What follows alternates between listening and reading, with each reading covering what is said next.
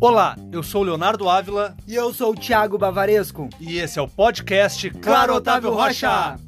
Bava, hoje o assunto é controle antecipado. Como que ele funciona? Léo, o controle antecipado é igual ao controle tradicional. Oferece os mesmos planos e benefícios. A única diferença é que o cliente recebe a primeira fatura para pagamento através do WhatsApp ou e-mail dele. E o cliente, ele precisa colocar alguma recarga? Não precisa. Controle antecipado não precisa de recarga. E existe alguma ordem para se oferecer isso para os clientes? Ofertamos nosso controle tradicional para os clientes que têm perfil.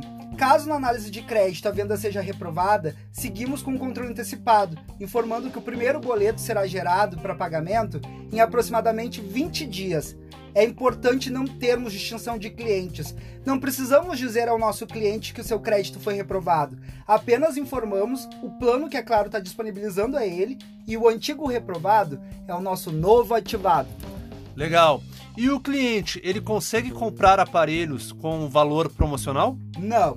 O controle antecipado não oferece descontos em aparelhos.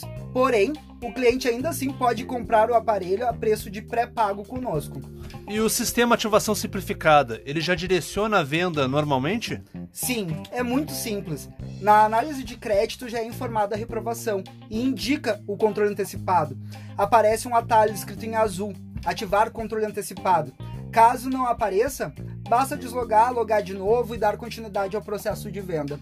O controle antecipado, ele possui fidelidade? O cliente tem a opção de contratar com ou sem fidelidade, igual nossos planos tradicionais controles. Última dúvida. Caso o cliente não pague a primeira fatura, o que, que acontece? Nesse caso, ele vai ser migrado automaticamente para pré-pago. E caso ele não pague a segunda fatura? Entra em suspensão no oitavo dia, Léo. Muito bom! Agora é vender muito. Boas vendas, galera, e até o próximo podcast Claro Otávio Rocha.